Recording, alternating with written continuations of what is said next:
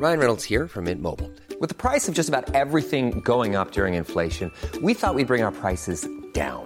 So to help us, we brought in a reverse auctioneer, which is apparently a thing. Mint Mobile unlimited premium wireless. Ready to get 30, 30, bit to get 30, bit to get 20, 20, 20, bit to get 20, 20, bit to get 15, 15, 15, 15 just 15 bucks a month. So, Give it a try at mintmobile.com slash switch. $45 upfront for three months plus taxes and fees. Promo for new customers for limited time. Unlimited more than 40 gigabytes per month. Slows. Full terms at mintmobile.com. Heraldo Podcast, un lugar para tus oídos. ¿Quién es? ¿Qué hizo? ¿Qué es de él? En este podcast le damos seguimiento a la vida de famosos y no tan famosos, políticos y no tan políticos, y aquellos que siguen dando de qué hablar. ¿Qué fue de...?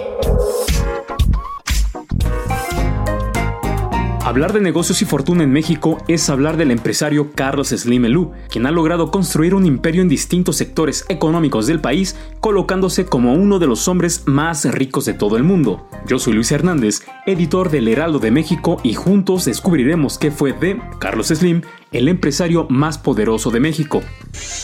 El magnate nació un 28 de enero de 1940 en la Ciudad de México, donde realizó sus estudios en la Universidad Nacional Autónoma de México, graduándose como ingeniero civil. Fue en la década de los años 80 cuando el nombre de Carlos Slim comenzó a aparecer en las primeras planas de los medios de comunicación, pues en plena crisis económica comenzó a realizar importantes y fuertes inversiones en el país.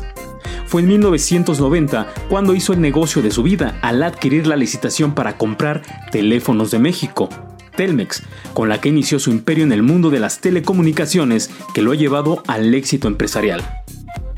Actualmente, Grupo Carso, del cual es propietario, es dueña de empresas como Telmex, Telcel y América Móvil, entre otras. En 2009, el hombre de negocios sorprendió a toda la industria al anunciar que compraría un porcentaje de las acciones del New York Times, uno de los periódicos más famosos en todo el mundo. Además de sus negocios en la rama de las telecomunicaciones, Carlos Slim ha invertido su fortuna en el fútbol profesional, construcción, sector hotelero, entre otros negocios.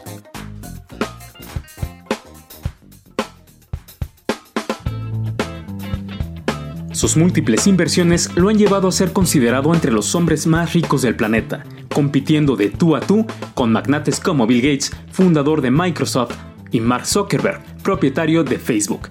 Fue en el ya lejano año del 2010 cuando Carlos Slim superó a Bill Gates y fue considerado el hombre más rico del mundo, lo que significó que por primera vez en 16 años una persona no nacida en Estados Unidos encabezara la prestigiosa lista de The Forbes. En diciembre de 2020, este mismo medio estimó que Carlos Slim tiene una fortuna valuada en nada más ni nada menos que 59.800 millones de dólares, lo que le ayuda a colocarse en el vigésimo hombre con más dinero en la Tierra. Lejos de los negocios y las inversiones, el hombre de 81 años también busca impulsar el desarrollo de la sociedad mexicana con el otorgamiento de apoyos económicos por medio de la Fundación Carlos Slim. La organización otorga apoyos a 12 distintas ramas, entre ellas salud, deporte, cultura, justicia social, desarrollo humano, entre muchas otras. El empresario es viudo, ya que su esposa, Sumaya Domit, murió el 7 de marzo de 1999. El famoso museo que construyó en Polanco, en la alcaldía Miguel Hidalgo, lleva su nombre. Curiosamente bautizó a su grupo de negocios como Carso, ya que es la combinación de su nombre junto con el de su esposa. El matrimonio dio vida a seis hijos de nombres, Carlos, Marco Antonio, Patricio, Sumaya, Vanessa y Joana. Sin embargo, solo los tres varones están involucrados en sus negocios.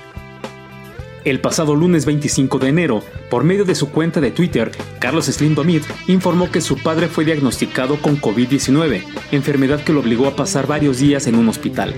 En el mensaje, el hijo del magnate informó que su papá se encontraba bajo observación médica y en buen estado de salud.